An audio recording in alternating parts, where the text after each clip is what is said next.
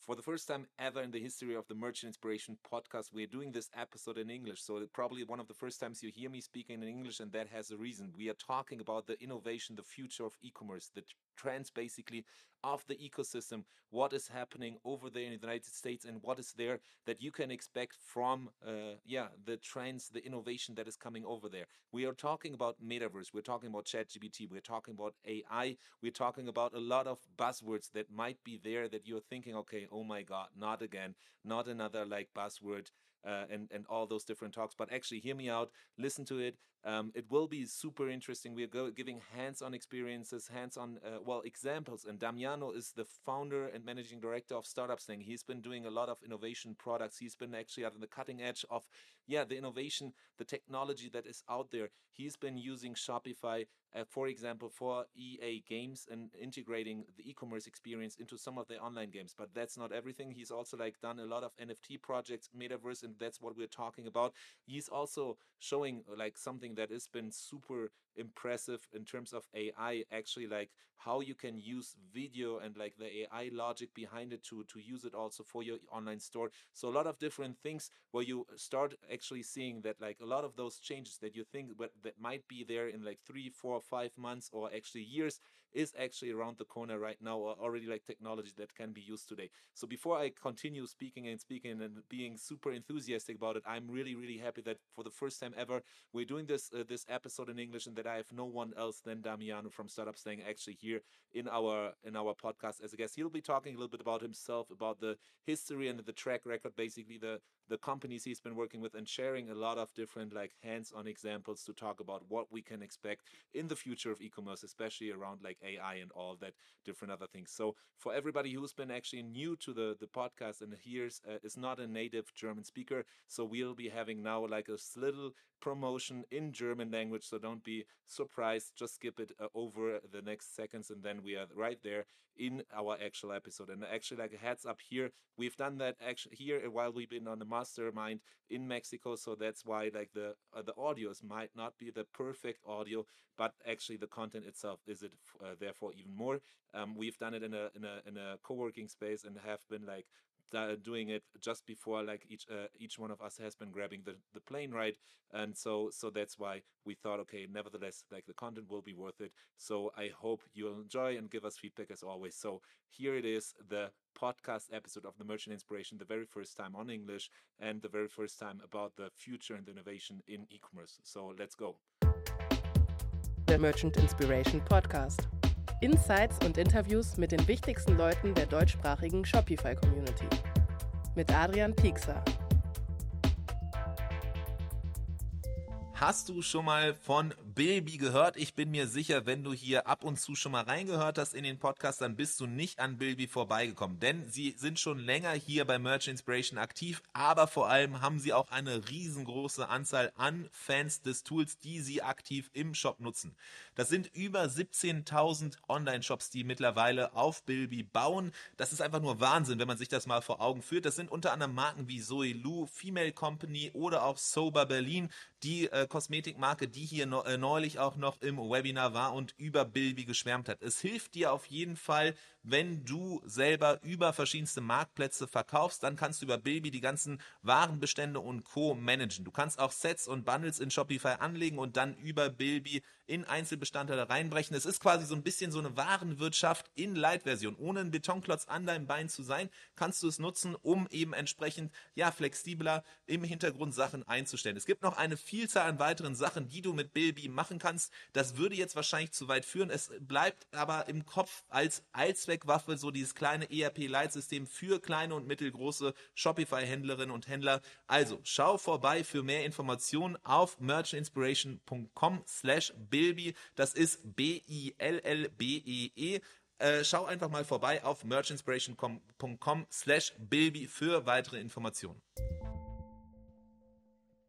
All right. For the first time ever in the history of this podcast, we'll be actually launching a podcast in the English language. And I could not be more proud and uh, be happy, basically, to have this guest on my side as the very first English speaker here in the podcast of the Merchant Inspiration podcast. Damiano, I'm so happy that to have you here. We are talking about the uh, well, basically the future of e-commerce. Not a small topic, a big topic we'll be tackling. So of course this cannot be in German language, but we need somebody who's English native. So that's why I'm super happy to have you here we know each other for a while now. You you're running also a successful agency in the US, uh, but more to more to that uh, later on uh, when you give a quick introduction to yourself. But overall, I'm super excited to have you and really excited to hear what you're gonna, gonna say. Um, but I will be now uh, not talking forever, but like give you the word, Damiano. Welcome to the show. Thank you so much for having me, Adrian. I've been waiting for many years for this opportunity, as you know. exactly to be finally in a German it's my podcast. first German podcast. So I'm proud to give you this opportunity. I saw the talent in you. I saw like the, the the knowledge you have, the expertise, and this is something the the German and also like even those people outside of Germany who are listening here uh, to to hear your thoughts, your expertise, and so on. So I'm I'm quite happy. So we both are, are, are very proud to be here. That's amazing. So that's a perfect uh, base basically to start off. For people who might not know you, who might not know startup slang, maybe you can give a couple of words who you are and how you made your way basically into e-commerce. Yeah, absolutely. So, um, so yeah, hi everyone. Uh, my name is Damiano, and uh, I'm the founder and CEO of an agency uh, based in Canada called Startup Slang. Um, Startup Slang today is what we call an innovation agency. So a lot of clients come to us because they want to know what's at the cutting edge of the technology um, and what's coming down the pipeline in the next three, five, ten years. Um, and they want to be implementing these new technologies. Um, this is really a positioning that we found after working with over uh, 2,500 brands um, since 2019. Um, Startup Slang started off pretty much as an extension to my freelance business. So I started off as a as a freelancer, just building Shopify stores, uh, mostly on the Fiverr platform. Um, I started in 2016. Um, and after three years of, of being a freelancer, I decided to sort of grow it uh, into an agency. Uh, so my background has actually been um, in e-commerce for the last 10 years. So I used to work for a brand uh, in Toronto uh, in the construction industry. Um, well, I was able to grow that brand um, from seven to nine figures. So that was a great experience that put me on the right track to then be able to help other merchants uh, with what they needed. Now, when Startup Slang started uh, back in 2019, we were very much just design and development.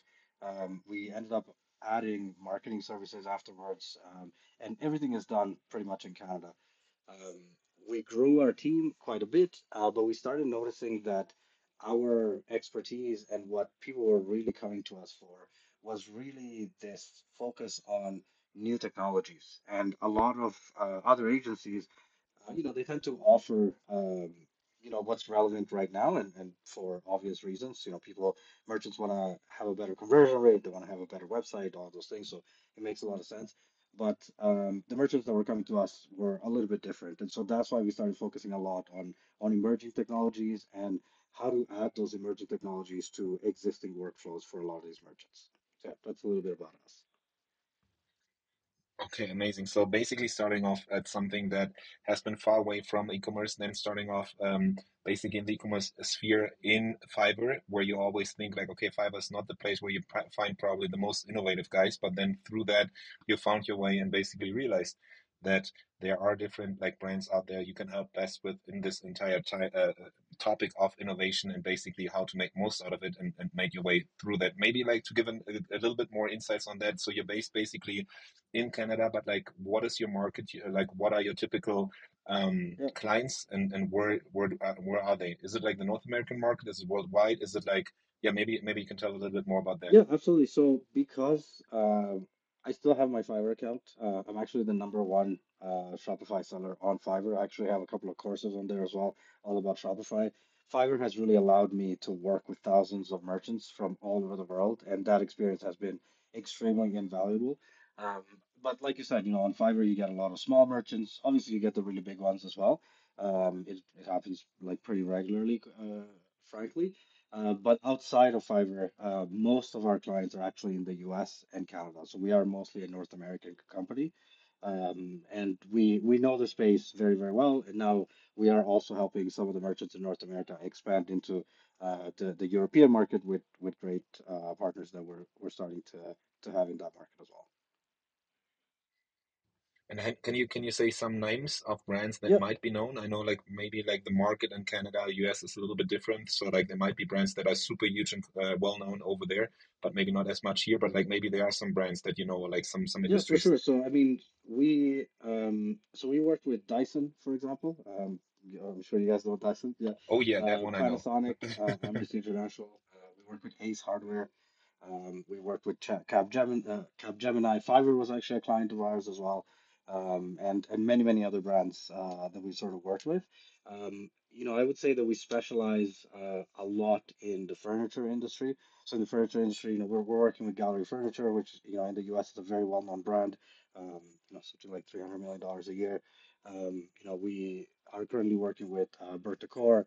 Uh, we've done work with some video game companies as well, like Electronic Arts. Uh, so that's been really cool. Uh, we consulted on some Netflix projects and things like that. Uh, and so we do a lot of different things, uh, which, you know, keeps things uh, quite quite interesting. And the brands that come to us is really it's really for that innovation piece most of the time. Uh, so most of the time they have an idea on emerging technology, uh, but they don't really know uh, where to take it from there. Uh, and so they'll usually come to us specifically to get educated and then see how they can execute in that specific space. Okay, amazing. I love how you casually like just drop like all those different names that are well known worldwide. so, so what I can take from here is like definitely there's like some knowledge out there. You have been like uh, advising and working with like some of the biggest brands worldwide, uh, and so that's like why I'm super excited to have you here to like pick your brain on on, on some topics of that. You mentioned they come to you for like innovation, so let's deep uh, go right into that. That's like something we want to discover more in this episode here. So, so what what is basically innovation? How can you break it more uh, down more? I think the hottest topic in terms of like if we talk about innovation right now and e-commerce and brands that are like approaching you is probably AI. There's been a lot of things going on with ChatGPT.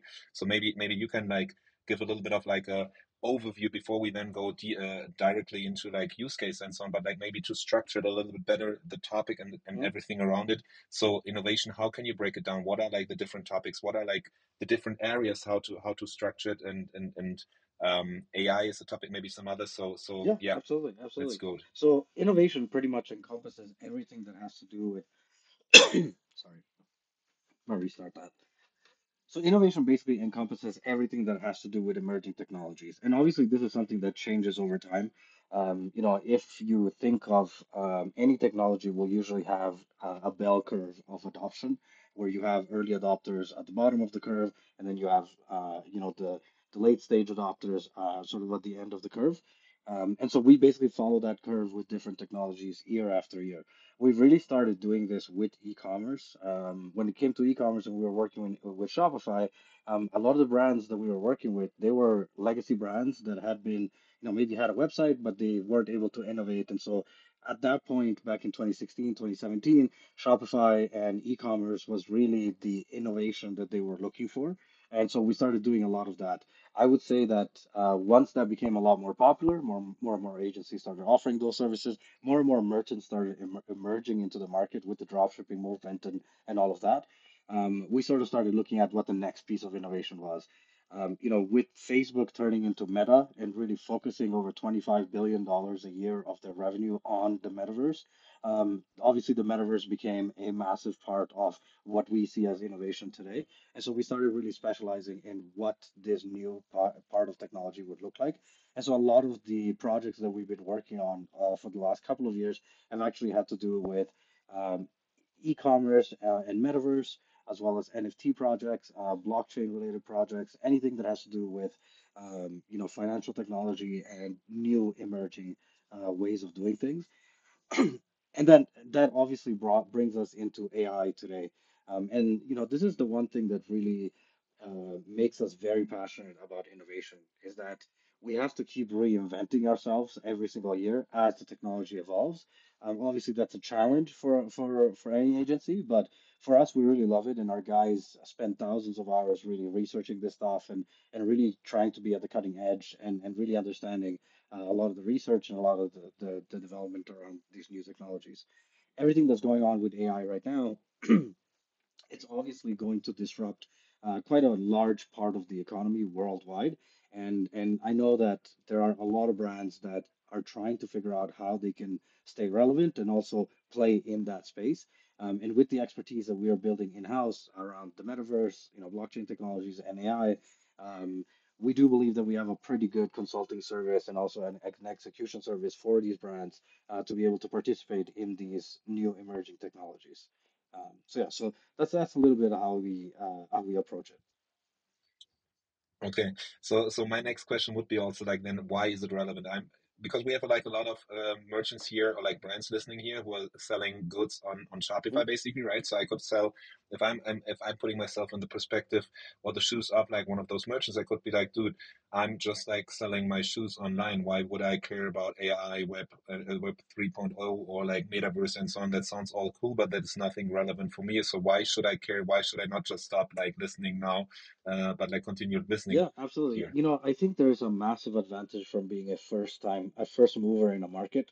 Um, we've seen it many, many times, Adrian. I'm sure you you've seen other agencies that are like ours in the Shopify space that were there at the beginning, and now they're extremely well positioned and and they're you know way larger than our agencies and doing like very very well. Um, I think that's uh, that's an advantage for any any industry. And so, um, you know, if someone is selling shoes or someone is selling you know apparel or or, or whatever it is, um, there are ways for us to actually bring innovative ways of uh, working these technologies within their workflows. And those workflows can actually become ways for them to save money, to make more money, uh, to increase conversion rates, to um, really do something that other merchants are not doing and give people the cutting edge um, that they need to be able to compete in an ever evolving and saturating market.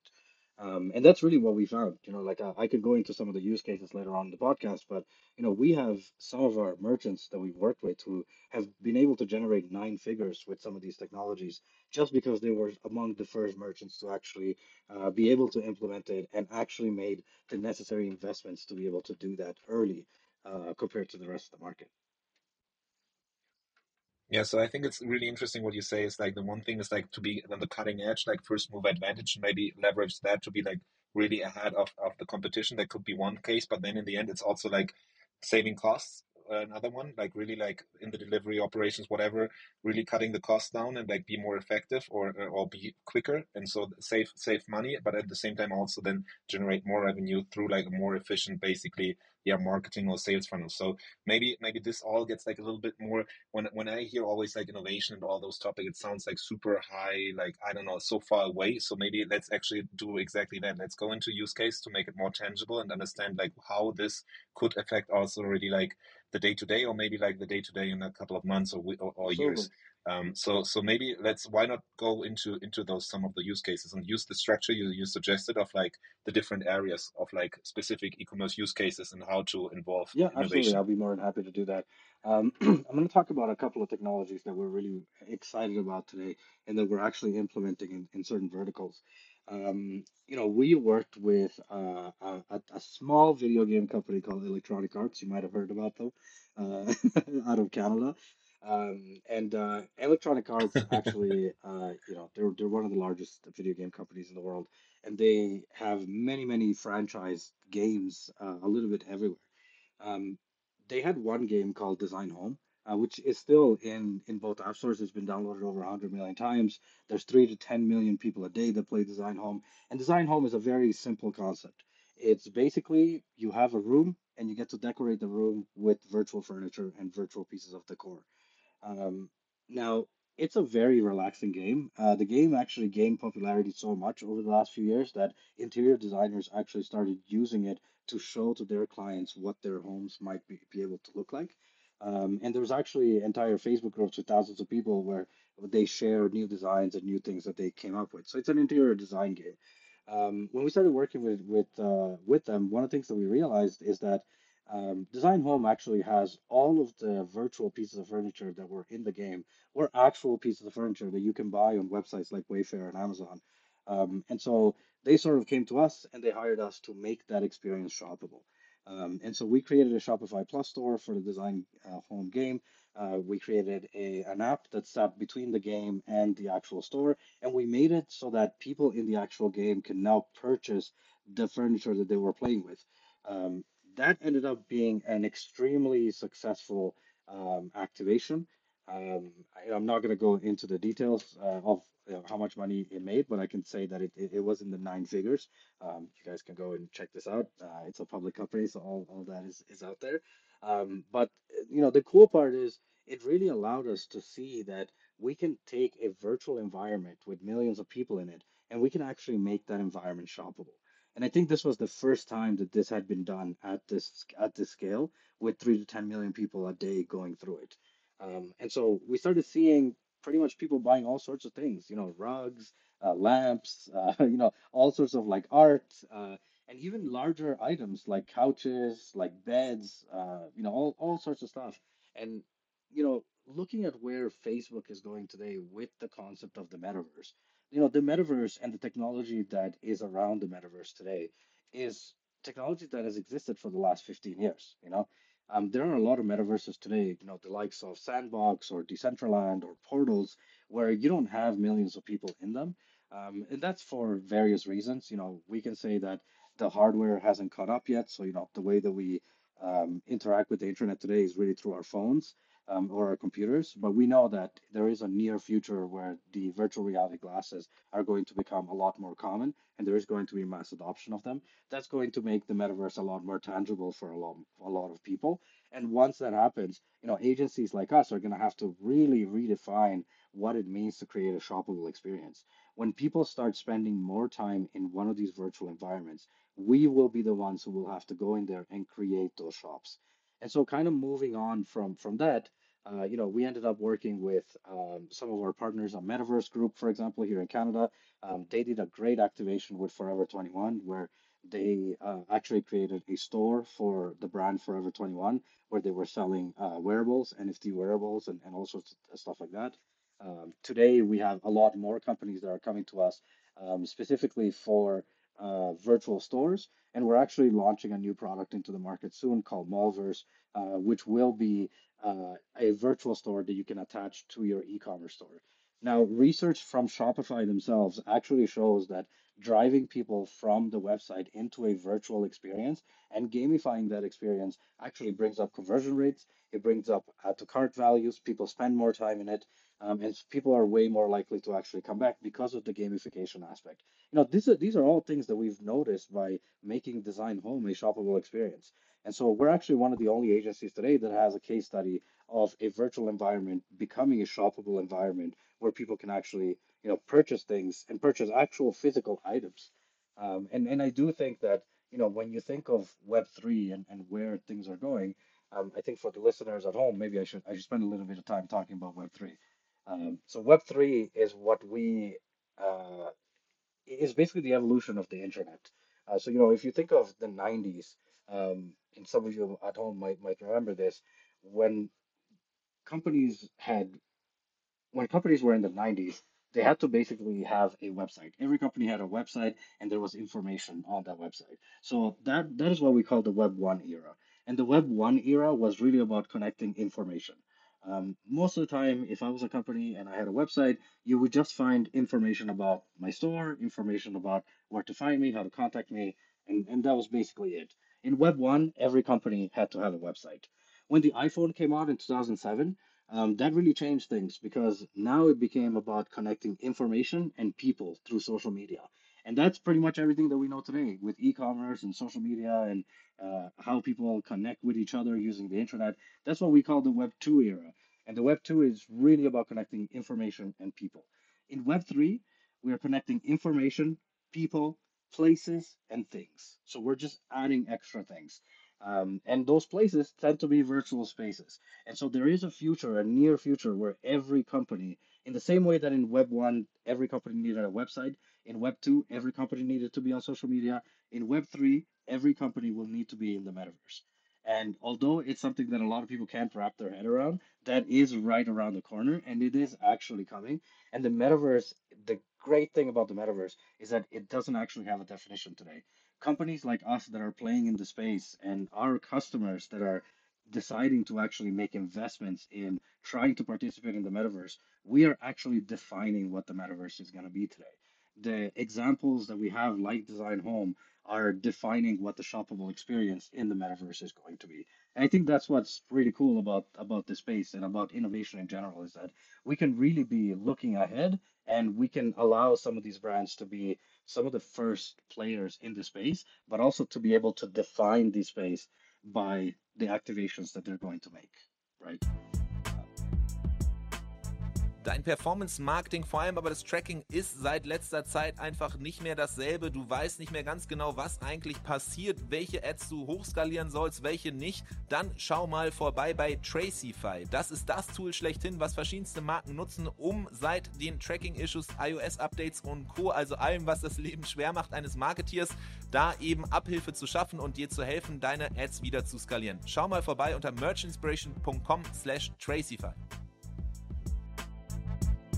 Yeah um uh, it's it's super interesting to hear you like talk about the future and it's super interesting to like to hear you speak and like why it's super, super passionate about it but like if i try to bring it now to the present basically is there any any basically metaverse already out there that where you say okay this is really like a place where already like similar to like the gaming uh, gaming environment you had where like all those different people were there like all those different people were designing those furniture things and that like of course it made sense to like include a shop in order to make use of this like entire reach and make people like also be able to shop the product. I mean that makes totally sense. That's like super amazing. And like a, a, a thing where like right away this investment you know that it makes like profit basically. But like with the with the metaverse, like while it was like a couple of like a year ago was like the big hype topic, I feel like right now everybody is like again like up to the next thing, and I'm not really sure if there's out there like already a metaverse where people hang out. Is there anything like that? Yeah, I mean, you can argue that a lot of the video games and virtual environments that people spend significant amount of times are in are actually turning into metaverses. Uh, we know the fact that Fortnite, for example, is working towards that. Epic Games has been um, you know, having obviously they haven't made any sort of official announcement, but it's very clear from how they're investing their capital that they are looking to create an economy within the Fortnite ecosystem. Uh, they're making a lot of acquisitions that are also showing us that they're moving in that direction. I think Roblox is another really good example. Um, and so, you know, Adrian, you and I are in our 30s, right? But if you go and you ask anybody who's like 14, 15 and that is playing Roblox today, they'll be able to tell you that there is an entire economy and there are people spending significant amount of times in these spaces and in these games. And if you look at Roblox, Roblox is now the same thing as Fortnite as well. Like whether it's Fortnite or Roblox or any other game like that, they are now uh, having partnerships with companies like Nike, uh, like Forever 21, and all of these larger brands to actually do activations. A lot of uh, luxury brands like Gucci and Yves Saint Laurent and uh, you know Prada, they're actually creating metaverses within these video games to be able to to brand themselves and have like shops in these spaces where where people are. Um, I think that's really where the metaverse is is sort of like being defined today. Um, you know, creating that sort of gamification aspect, but also creating a, an economy where people can actually live in and make money off of and actually find value in um, is where where most of the people are going to be uh, playing and where most of the brands are going to be going. The other thing that I also want to mention is uh, is Yeah. the, is the big elephant in the in the room, which is Facebook or Meta, right? Um, no matter how we look at it, whether we like the metaverse or not, Meta is going to bring two billion people into the metaverse, um, and that's going to happen regardless of how we feel about the metaverse.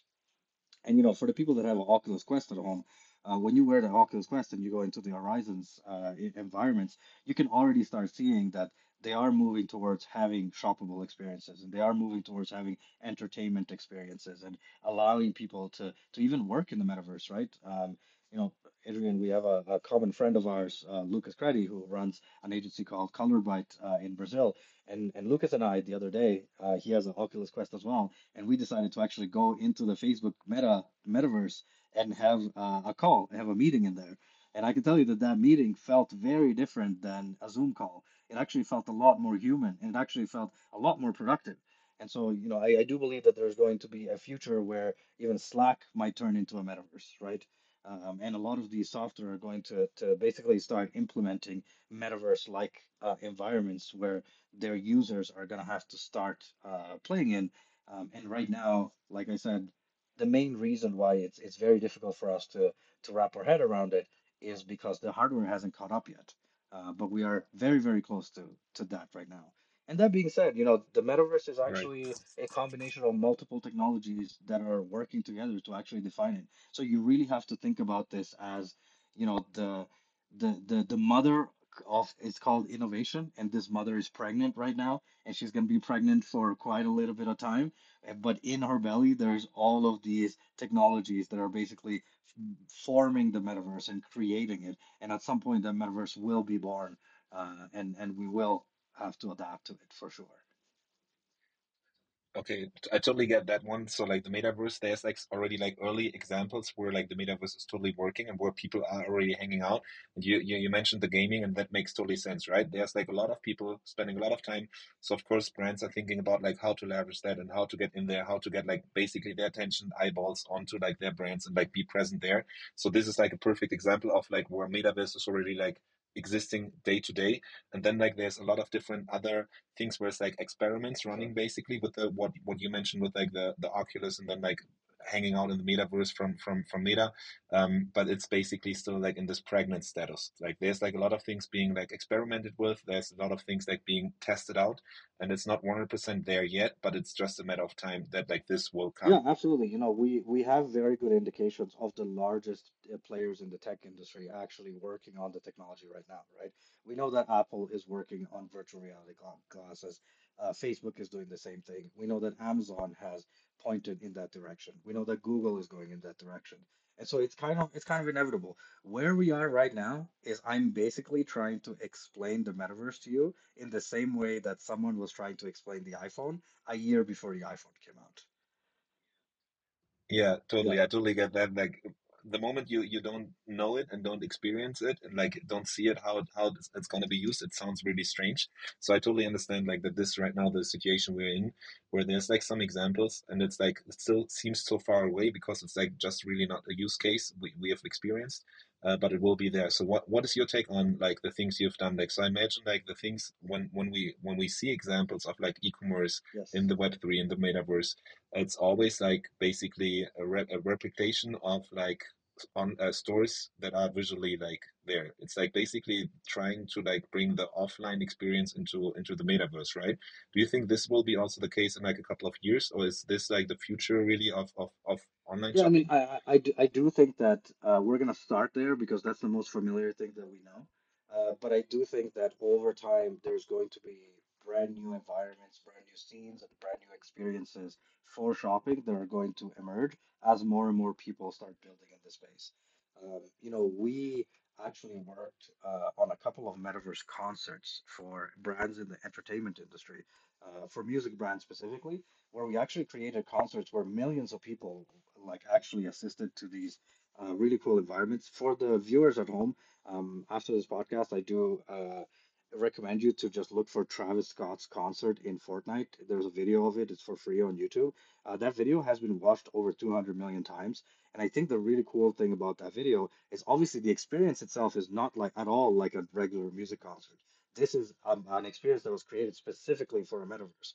Uh, and if you go into the comment section of that video, you can actually see how many people are actually saying things like, man, this was the coolest event I've ever been to. This was an amazing thing. And if you watch it, you can actually you can actually feel that there is like a, an, an incredible energy around this this type of technology.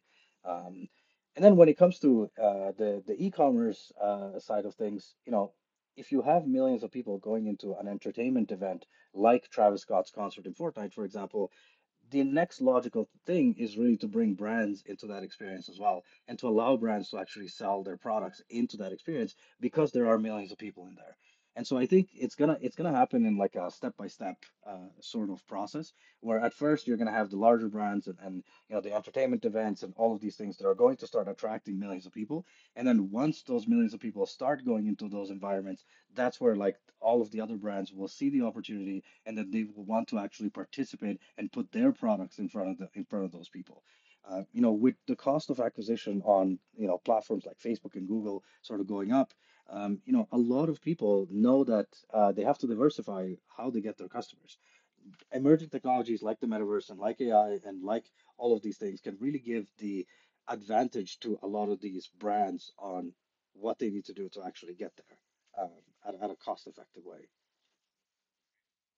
Okay, cool. So I, I totally get that. Like, I understand that it's like there's like a total chance there for like that's like one day it will be coming. It's like maybe the question like one when this day will be there, and especially like then the use case still have to be shaped. And so like of course right now only those players are in there to to to try, test and trial basically, uh, who have the resources in order to test around, and then like little by little there will be more use cases, more obvious use cases coming, and and then also open up basically to the wider audience, uh, the wider wider brands. But like I, from what I like listening to you, I would say like for now, for the wide majority of brands right now, this is maybe more like a thing to to watch and be curious about and to, to keep an eye on to uh, uh, to be then an early adopter basically after the first innovators have been already like uh, developing different use case but for now this is like something where i would say like okay this may be something to watch but not really to Yeah, act on exactly. right This is a, this is pretty much what I tell my clients as well.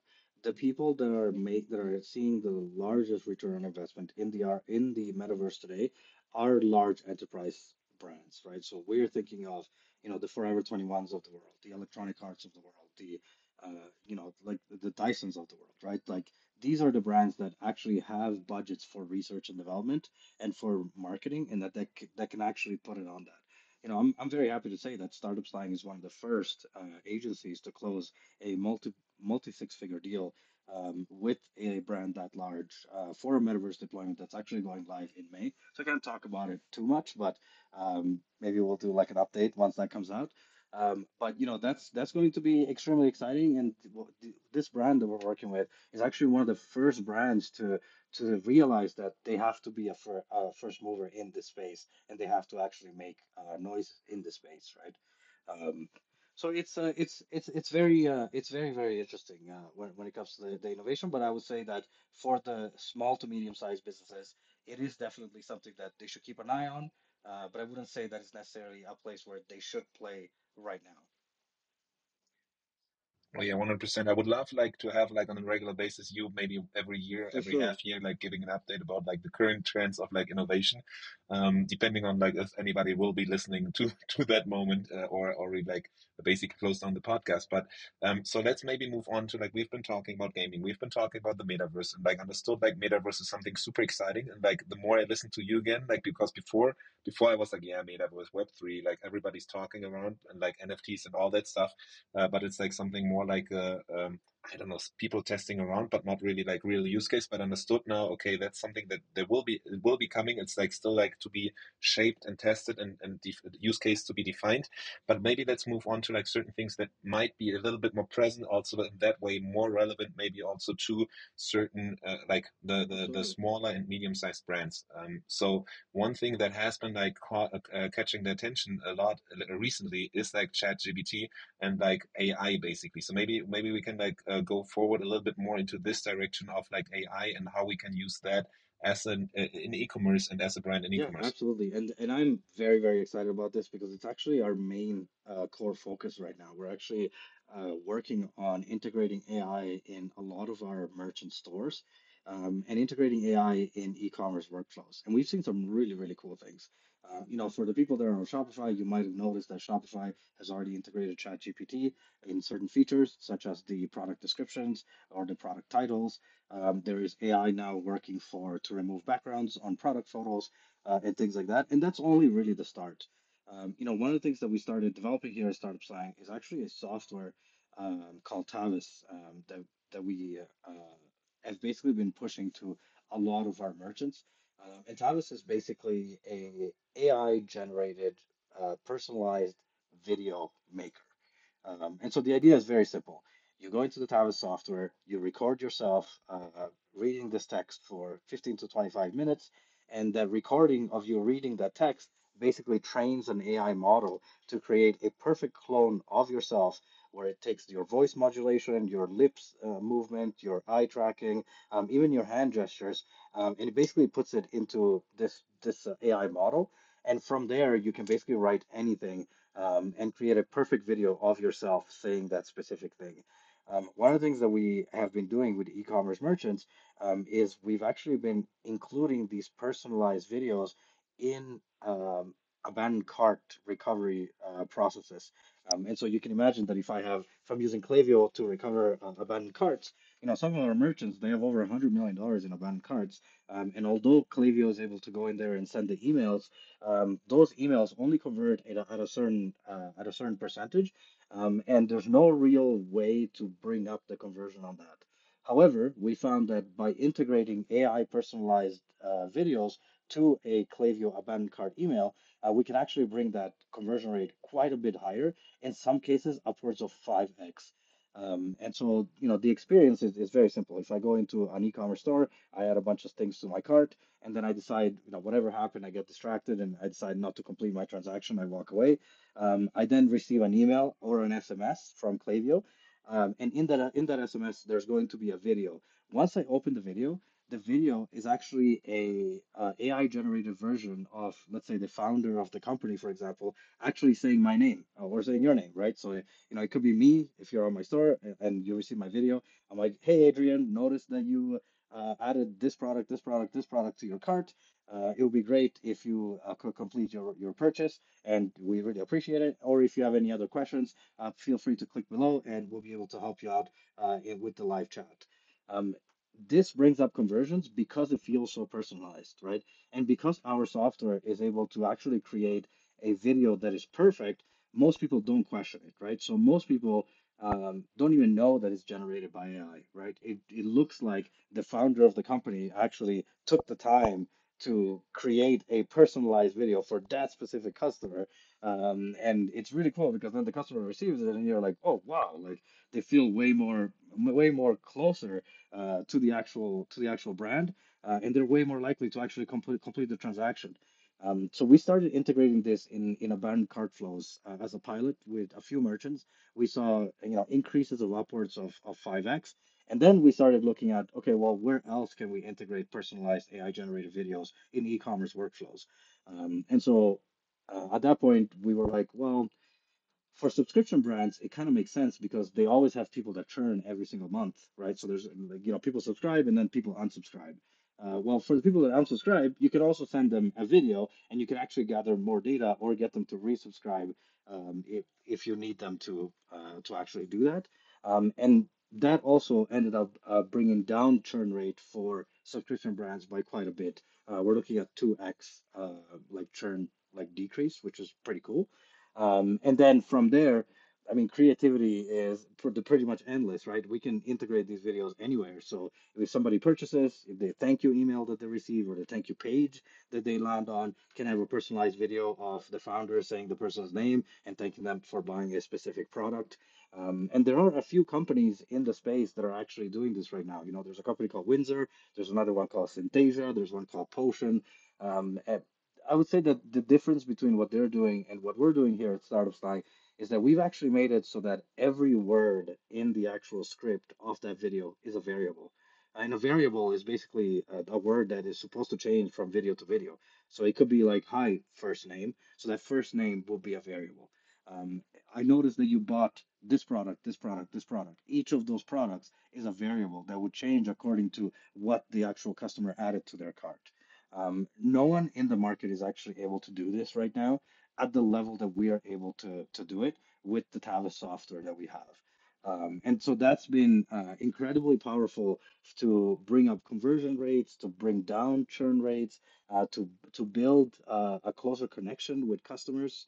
Um, and I think it's just the beginning. As this technology keeps on evolving, you know, I see a future where, you know, uh, if if there is a merchant that's using a customer service app such as Gorgias or Heyday, um, that app should be able to actually go get the information uh, to answer the inquiry, create a personalized video, and then basically send that personalized video as the answer to the question that the customer actually asked. Um, and that will automatically bring up conversions as well because of the personalization aspect. You know, for the listeners at home that are into e-commerce, I think it's very clear that a lot of e-commerce workflows are moving towards personalization. And the brands that choose to actually put that touch of personalization at every touch point with their customers are the ones that are going to win in the coming years. And that's what ai makes possible for these brands at scale, right? Because like the uh, personalization here at uh, in the podcast has been always a topic about retention. We're talking a lot about a customer experience, about like uh, retention and how to make an outstanding experience that people like really who buy at the brand then like refer to their friends, talk about it, and so on. And this like this personalization right now is something that like the, the really good D2C brands, which we see also in Germany, like that are outperforming the others, are really focusing on this personalization. And that means at the moment really this manual labor and work to put in. For example, that like people who are packing the packages are like writing a little note and then say like something about like, hey, uh, um, Damiano, great that you bought with us. Like, hope like the flower is really working out. Faye, for example, the founder was here in the podcast and talked about how they integrated it together with then uh, Shopify and then Gorgias. They see also the track record of the past, and that way,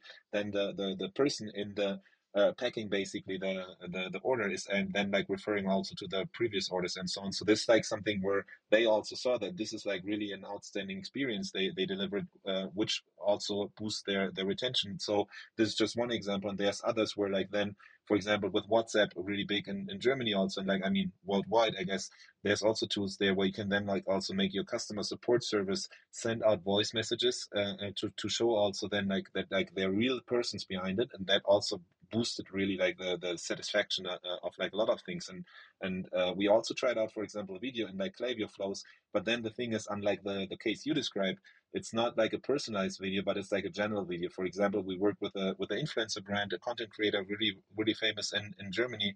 And uh, for the birthday we had a birthday flow uh, set up with Klaviyo uh, where then the, the the the influencer was really like well a greeting uh, making a video greeting the person and, and saying like happy birthday but it was like in order to be used for all the different cases it's like without the name but like generic video right which which already worked really well but uh, but like imagining this now to be like really personalized that's like crazy and that's like something that like where you can reduce the manual work and like have like the same quality if not even better uh, with like AI if I Yeah, understand that, correctly that that's exactly right. Uh, you know, creating these videos is extremely time consuming, right?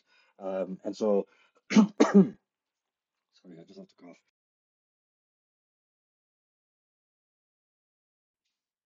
Yeah, so creating these videos is extremely time consuming. And so that's why, you know, a lot of merchants, they know that this is the right thing to do, but they're not going to sit there and actually send a personalized video to every one of their customers. It just doesn't make any sense.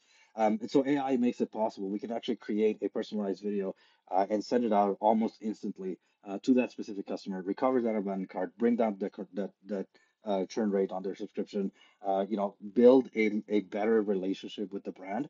And that's just the beginning, right? I'm sure there's a lot of agency owners that actually listen to this podcast.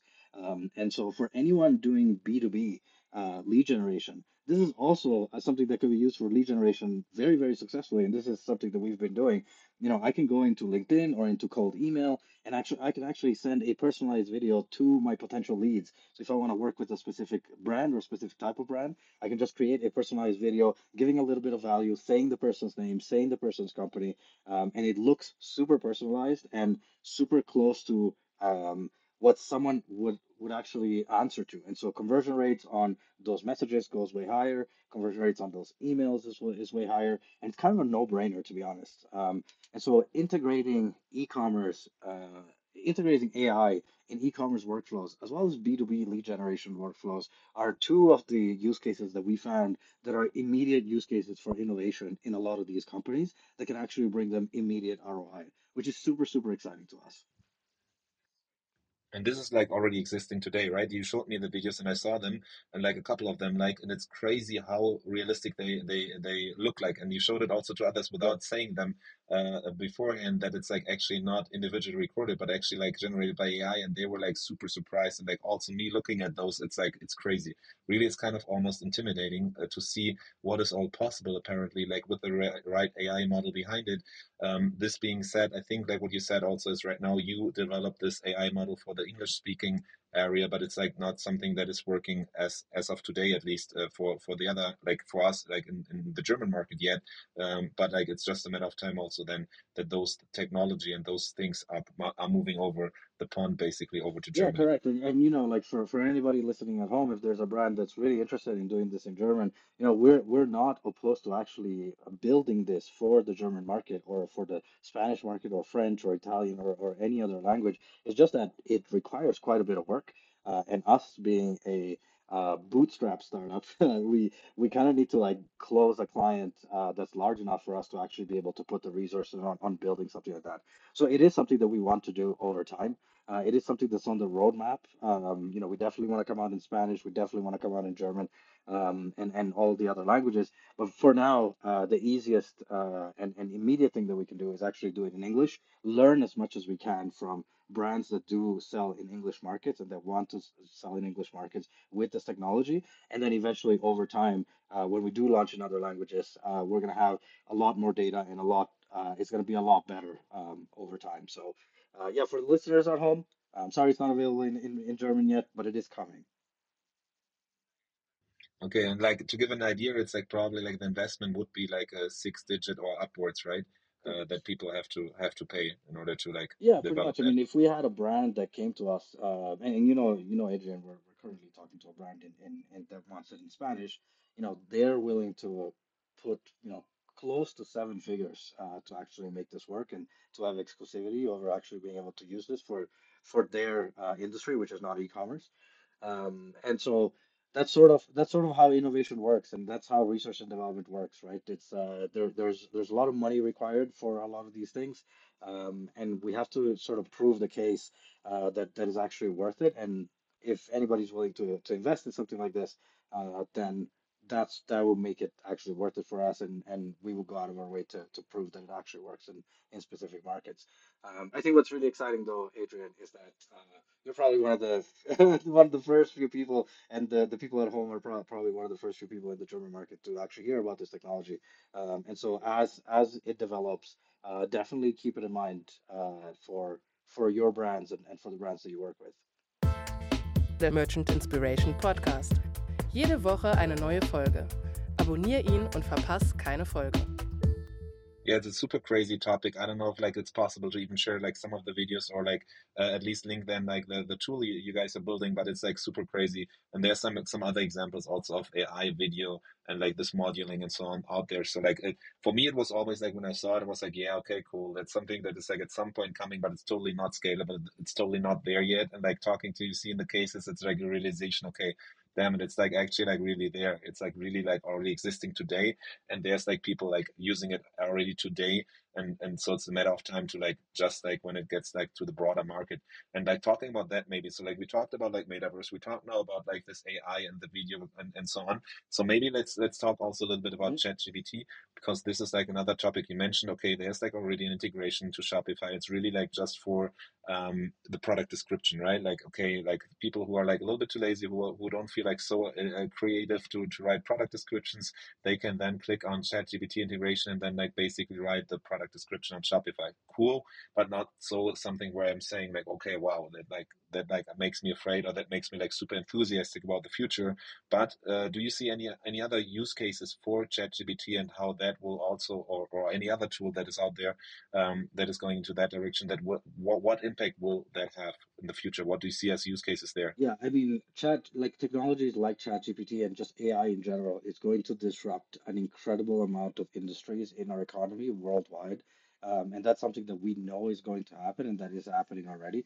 Um, you know, earlier uh, this month, there was um, a an open letter from uh, Elon Musk and Steve Wozniak and a bunch of other uh, really big thinkers in the AI space, where they basically signed a petition to put a stop to AI for the next six months, so that governments can actually start creating regulations around it, uh, because we know that this is going to impact basically humankind. Uh, you know we are creating a new consciousness here right? Like it's it's it's very you know there's a there's a great podcast about artificial intelligence by Lex Fridman. Um, where where he kind of like talks about uh, ChatGPT uh, and you know the engineers that uh, worked on ChatGPT. There are certain versions of ChatGPT that they are not fully aware of how it works completely. So I there is definitely a future where ChatGPT and other technologies like this are going to be um, almost sentient, right? Uh, I wouldn't say that they're conscious yet, but they're very good at mimicking consciousness, that's for sure, um, and and very good at mimicking uh, human reasoning. Um, and so, and and you know, ChatGPT or GPT four uh, is going to be learning from the internet. And we all know that the internet is not the best place to be learning things. Uh, and so, you know, kind of like there, there, are, there are ethical dilemmas in this case, and there are there are a lot of uh, a lot of regulations and a lot of like real uh, thought leadership that's required to to be able to make sure that this is not disruptive in a way that it actually takes down entire economies, right? Um, you know, Adrian, you and I were talking a, few, a couple of days ago about um, you know the possibility of GPT-4 or GPT-5 or any any version of, of ChatGPT actually being able to create a Shopify store, right? There there are there is somewhere out there a version of this where you know you'll be able to go in and you'll be able to ask ChatGPT to give you the code for a perfectly designed Shopify store where you will have you'll be able to choose the product page uh, to look like the Gymshark product page, the home page to look like Valentino, the checkout to look like the, the, the, the Staples checkout. Here's my logo, here's my content, here's my, my colors. Uh, please make me a Shopify store. And it will spit out the code pretty much perfectly, uh, following all of Shopify's best practices. Uh, and that's just one use case around, you know, design and development of a Shopify store. Uh, but we can also be looking at conversion rate optimization. We could be looking at email. Uh, we could be looking at, at SMS. All of these things are, are things that could be basically delivered through AI. Um, and, you know what this means for agencies like us is that we're going to have to significantly pivot and adapt to these new technologies, um, which it could be a little bit scary for for agency owners that are listening to this. However, you know, one of the things that I always tell people is that if you look at the agency, uh, at the history of agencies, you know, agent the agency model has existed since 1846. Um, that's over 200 years of uh, of agencies. Um, the services have changed quite a bit. The technologies have changed quite a bit and the agencies that have survived the test of time are always the ones that were able to adapt um, and to adapt to these new technologies. And that's also why, you know, here at Startup Slang, we decided to really follow our, our gut with this new positioning around innovation and to not just call ourselves a, an e-commerce agency, but to really call ourselves an innovation agency, because that's what we are at the end of the day. Companies come to us because they want to know how to innovate, and we are really passionate about innovation, and we want to help those companies get there. Yeah, you you've been, we uh, you and me have been talking about that like uh, the past days quite a uh, quite a lot because you have like firsthand information of like uh, certain updates of tools and like so it's actually something that was really really out there already like and it's just a matter of time that it comes. So it's not a question of like years but actually also of like months so to say that there is like those things happening. And so it's not only about like writing product descriptions but it's uh, actually can be extended to a lot of wider things. And if I get it correctly from from from all the different like things you have described, it's like basically uh, a chance also. We can see because it's like reducing the manual work so the manual work of designing the manual work of, of basically writing code and focusing more on on the conceptualization of the consulting of the understanding and like this this brain power that maybe at this moment at least like uh, such tools as ChatGPT are not able to to to mimic um, and so gives us basically free time and headspace to focus on rather those not repetitive or repeti- repetitive so repetitive uh, um, um, tasks uh, uh, and right Yeah, absolutely. And you know, like we're just talking about our industry here, but imagine all of the other industries that are going to be disrupted by this technology, right? Um, you know, I don't know how it is in Europe, but in North America, uh, more than 50% of men actually work with uh, a car. So more than 50% of men in North America actually have a job where they have to drive. You know, we're talking about truck drivers, we're talking about people doing import export, people doing all sorts of things like that. And we know that we're only a few years away from trucks being able to drive themselves, right? Um, a lot of these people are going to have to reorient their careers um, and and maybe just you know do different things. Maybe instead of having one tr- one driver per truck, you can have one driver in a control center actually controlling ten trucks, right? Um, and so th- these are these are things that uh, are are coming straight up in the next few months, and we know that um, if we don't adapt to it and we don't uh, try to understand it quickly enough, uh, we will be pretty, pretty much swept away. And this has happened in the past. Uh, you know, when everything started was started going from print to digital, there were a lot of agencies out there that were like, "Oh no, print is always going to be here. People are always going to need newspapers." Of course, right? Well, where are those guys now? Right? Uh, everything everything has turned digital and everything has turned into that way. Um, and so, although the future might look a little bit scary and a little bit grim. I do think that, that there are going to be a lot of opportunities that are going to come from it. And I do think that these technologies are going to have to work together to create those opportunities. And so, you know, what we were talking about earlier around the metaverse, well, there is a future where AI is actually integrated in the metaverse itself. And so, a lot of the people that are going to be in the metaverse could actually not be real people. They could be AI generated through ChatGPT, uh, having full on conversations with people through that through ChatGPT uh, or other technologies like that. And you can have entire environments and entire economies actually uh, working with these technologies. Um, you know, conversion rate optimization, all of the other stuff. Uh, all of these are going to be uh, extremely uh, disrupted by these technologies, and and honestly, I think we're we are we are living in a in a very exciting time uh, to be working in tech, in tech um, in a space that is evolving at this at this pace. Yeah, for sure. So like, I mean, uh, this this this pictures you you you designed or like uh, gave an outlook to is like also again like a little bit like the metaverse. Probably a lot of things that like where use case have to be still shaped, but for what for sure will be taking case and is already happening right now is that more and more of those things where we we thought that always needs like a person yes. to actually do it, like like writing and so on, is something maybe that like can be taken over by like a machine or AI and and then like we uh, we we can focus on other things. Like i think like still there, there's a need of agencies. Yes. i think there's still need of like people actually to to to use those those ai formulas and so on because like a lot of times we don't even really know what we want. And so like this is still like if we don't we at least at the moment cannot tell the, the ai what we want then it's also like hard probably to get the right output. Or sometimes also if we talk a lot with like brands um, it's not really 100% clear how the process are how like the the things in the back end around it are uh, what they actually want. And so that that probably like is a lot of uh, hit and error uh, try and error maybe still.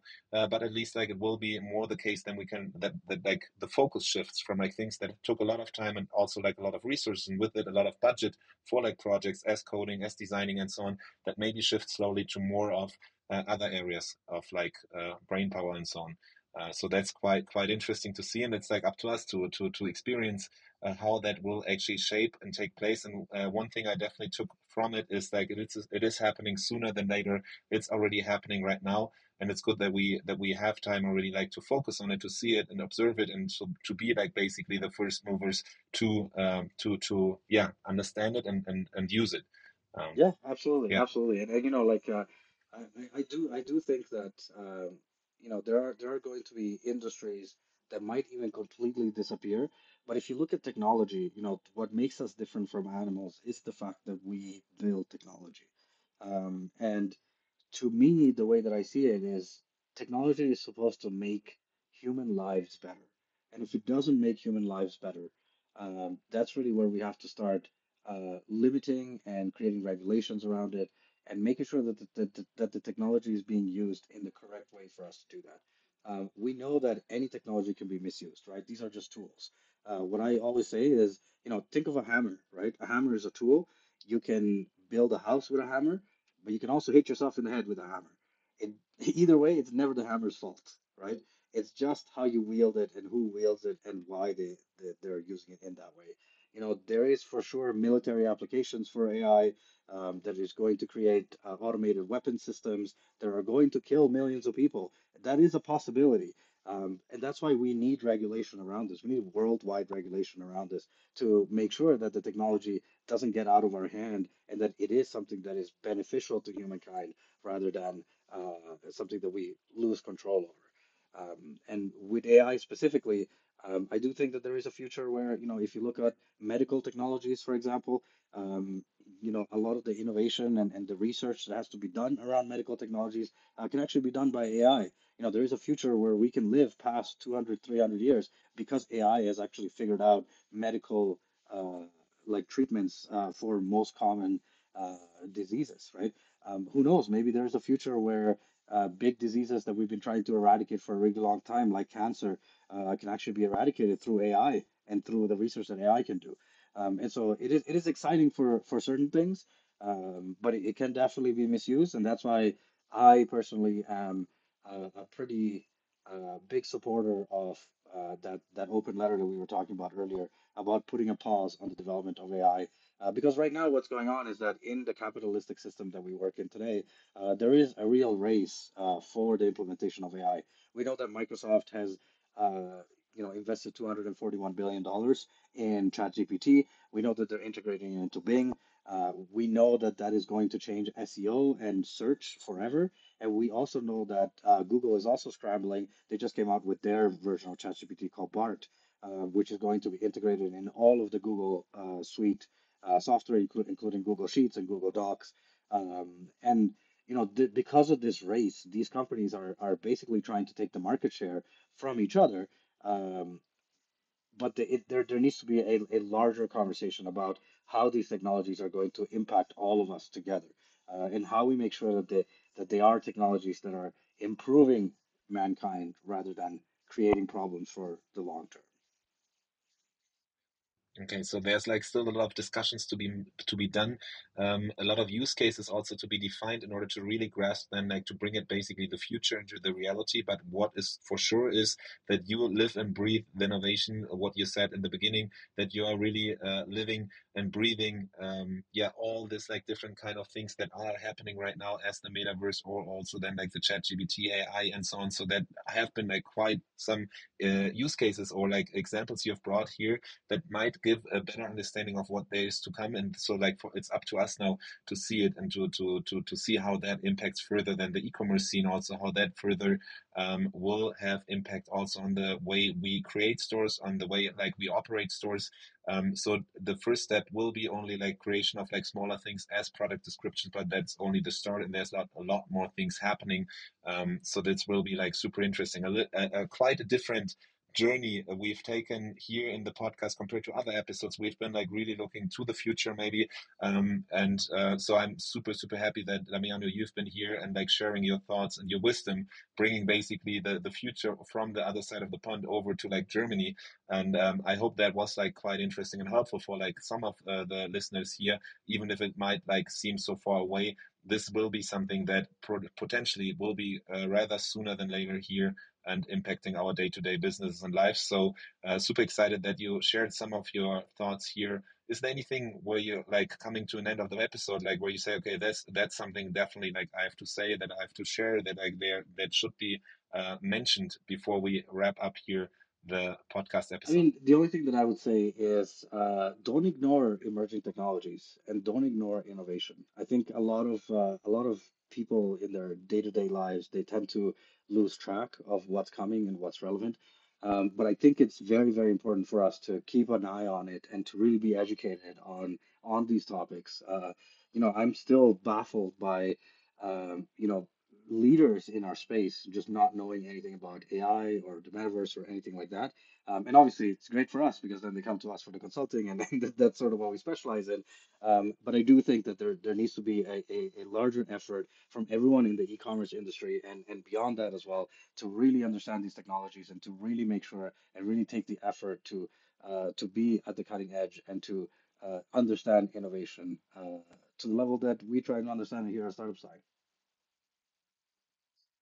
Awesome. So Damiano, thanks a lot for being here. Thanks a lot for taking the time to share the thoughts and like the experiences and learnings you have made so far in the in the ecom scene and around like AI and innovation uh, with us. And I'm I, I would be super happy to to have you around like in the near future to share like some of the newest findings. Then we can see like how far off we have been or how far right we, we we have been with our our thoughts here. If it was like something coming quicker than expected or something is like still in the making that you never know. That's also the beauty of like innovation. You you're not 100% sure what there is to come. You can like speculate but it's super interesting exciting. So damiano once again thank you for being here. If there's anything like anybody wanting to reach out to you to learn more to like uh, have more insights on this topic to do the next steps what would be the the, the place to go? What you would say okay this is definitely something to check out. Uh, yeah i mean so i'm on LinkedIn, uh, and I usually share a lot of uh, a lot of news about emerging technologies on LinkedIn, specifically around the metaverse and AI. Um, and so you can find me. My name is Damiano Ravinthiran. Uh, if you could put up maybe a link to my LinkedIn, that would be pretty cool, Adrian. Um, yeah, I will. We'll let awesome. your name there, uh, so like And, and you can can also uh, go look us up, uh, startupslang.com. Uh, we're an agency, an innovation agency out of Toronto, um, and uh, we would love to hear from you. Uh, even if it's not to work with us, uh, just if you want to bounce ideas or anything like that, we're always open to the conversation. Um, and so, yeah, that would be uh, that would be sort of uh, where you guys can find me. And um, thank you so much for having me. Uh, this has been a pleasure. It's my first uh, podcast in the in the German territory. Uh, so thank you guys for for listening. Uh, hopefully for the next one, I'll learn a little bit of German, so I could I could thank you in German properly. Um, but yeah, I would I would love to come back on the podcast in, in a few months, Adrian, and, and and we can see sort of where we are. Thank you so much for having me. All right, awesome. So today was the first time in the German uh, podcast. Next time, the first time like in the German language. then I'd say. Uh, so at least like you always have to like set yourself like sp- uh, goals to reach. Um, perfect, Damiano. Thanks so much, and until the next time. Thank Take you. care. Bye bye. Das war der Merchant Inspiration Podcast in dieser Woche. Wenn du es noch nicht getan hast, abonniere uns. Bis zum nächsten Mal.